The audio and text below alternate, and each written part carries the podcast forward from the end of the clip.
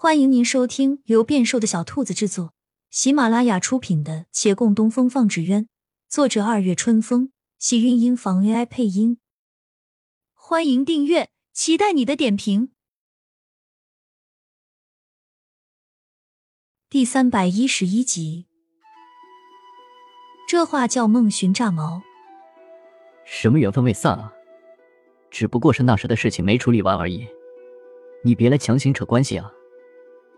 陈华渊不急不慢的道：“我听说包子铺赵大娘家的女儿与那秦家因为聘礼耽搁了好几年，到现在也还是未婚夫妻，撇也撇不掉啊！我这如何算是强行扯关系？”这孟寻蹙眉，他一贯不会跟人吵架，但他想起个会吵架的人，左右扫量一会儿，朝他师傅使使眼色，转身从后门出去了，单留洛长青一人。他见到陈华渊嘴上说着无边深情，眼中却半分情意也没有，杂乱的心慢慢镇定下来。他正色向他道：“二公子想要的是我的手艺。”姑娘说哪里话？我何至于为了些生意上的事儿搭上你的一生，也限制着我自己的一生啊？换做别人是不会，可二公子未必。你有你看中的东西，而且我一生搭上了是事实，你可不一定限制着自己一辈子。这样的世道没法说理，女子要从一而终，男人却可以三妻四妾。对方闷声站了会儿，道：“好，我可以跟你发誓，你嫁我，我必一生不娶妾，你可以信我。”反正他对情爱这种事情没兴趣，他只想赚钱。我信你，但我不能嫁你。那你还要怎样？他有些急了。那温和表面下的怒气已不知不觉蔓延。怎么都不会！我已说过，二公子，你有你看重的东西，你可以为了赚钱放弃情感，我不能。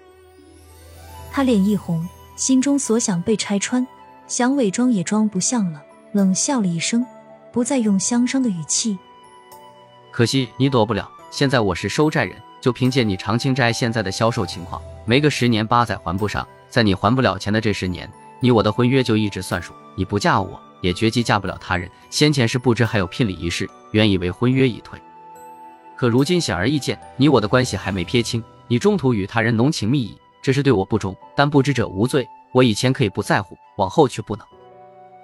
骆长青面上微变，对方还在说：“或许你可以去找你弟弟把玉佩要回来。先不说能否找得到，也不说玉佩是否还在他身上。”即便你千里迢迢找到了人，东西也在，姐弟数年后重逢，一见面却只是要物件。我若是你弟弟，怕是对你这做姐姐的会寒心至极。这话让他更是恍惚。他的弟弟之前千里迢迢也没能找到啊，何况就算找到了，他又该如何对着正在受苦的王景玉开口要东西？陈华渊是精明人，三言两语就道出了他的困境。叫他连掩饰的余地都没有。那人说完，就胸有成竹，侧身一坐。我在维远县已耗费了太多时间，实在不想再多耽搁。我今日就坐在此处，等你给一个回答。你想清楚了，此事告诉我，莫叫我再耗精力多跑一趟。